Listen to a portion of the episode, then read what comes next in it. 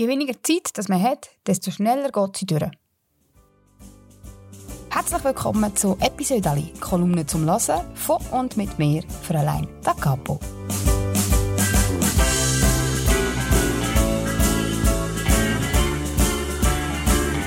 Seit 2015 schreibe ich jede Woche eine Kolumne für die Schweizer Familie. Und das füllt mir inzwischen einen ganzen Ordner. Und diesen Ordner nehme ich jetzt vor und lese euch ein Episode daraus vor. Heute gibt es eine Kolumne aus dem Jahr 2017 und sie heisst Zeitlupe. Letzte Woche bin ich wieder einmal in einer Brocke. Zusammen mit dem Kind habe ich nach einer Babystube für ein Bühnenprojekt gesucht. Und ich bin fündig geworden. Ein robustes Einfamilienhaus, drei Zimmer, kein Bad.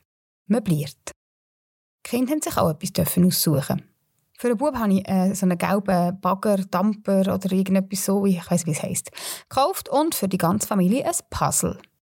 Das erste Familienpuzzle, das ist inzwischen fertig. Das Brocki-Puzzle hat, wenn man Glück hat, 1000 Teile und besteht aus einem Wimmelbild mit vielen gelben, bebrillten Männchen, die alle mehr oder weniger gleich aussehen. Das wird uns Jahre kosten, bis wir das fertig haben. In der Tochter habe ich das überaus hässliche und teure Riesenbaby, das sie auserkoren hat, nicht kaufen. Sie hat sich dann stattdessen für eine Stoppuhr entschieden. Eine interessante Wahl, habe ich dann gefunden.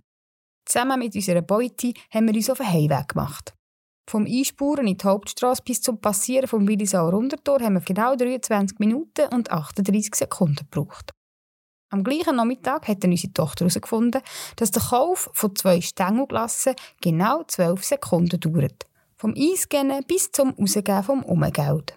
Die Messung ist leicht verfälscht, weil die Frau an der Kasse ist unter Druck kam, wo sie gesehen hat, dass mehr Zeit stoppt. Also hat sie besonders pressiert. Ich habe dann überlegt, zu welchen Gelegenheiten ich die Stoppuhr führen holen könnte, damit gewisse Wartezeiten beschleunigt werden können. Unsere Tochter wollte wissen, wie viele Stunden eine Stoppuhr läuft, bis sie von selber stoppt. Ich habe ihr gesagt, das werde sie herausfinden, spätestens, wenn sie die Zeit stoppt, die wir brauchen für das neue Puzzle. Seit dem Kauf dieser Stoppuhr hat sich die Zeit relativiert. Ich habe festgestellt, dass es ein himmelweiter Unterschied ist zwischen den zwei Minuten und zehn Sekunden, wo man auf der Post wartet, bis man an der Reihe ist, und den zwei Minuten und zehn Sekunden, wo man am Abend auf der Terrasse mit der Liebsten verbringt. Aber nicht nur die Minuten. Das ganze Jahr dunkelt mir länger sie kürzer. Als Kind hat der Sommer einen ganzen Sommer lang gedauert. Heute sind es noch ein paar Tage. Wo bleibt denn der ganze Rest? Ich werde meine Tochter bitten, über die verschiedenen Stoppzeiten Buch zu führen. Zusammen können wir dann ausrechnen, mit was wir unsere Zeit verleben.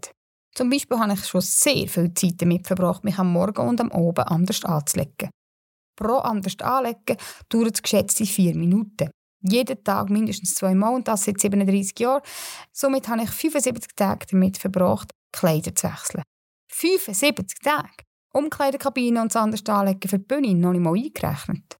Und das viermal umziehen, weil ich nicht weiss, was ich heute anlegen will, auch nicht. Sonst käme ich locker auf ein Jahr. Wir könnten auch stoppen, wie viele Minuten wir täglich damit verbringen, uns über Kleinigkeiten zu ärgern. Oder wie lange wir täglich am Singen sind, oder am Händewaschen, oder am Schuhbinden, oder am Löcher in die Luft schauen.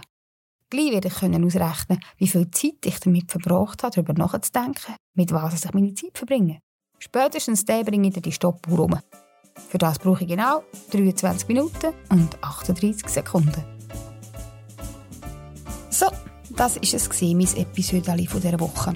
Wenn es euch gefallen hat, könnt ihr mich sehr gerne weiterempfehlen, go Bewertungen schreiben, ja allen Verwandten erzählen, dass sie das unbedingt hören müssen.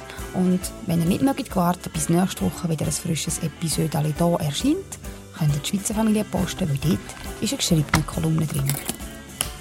Und jetzt wünsche ich euch eine gute Zeit, habt's gut und einander gern.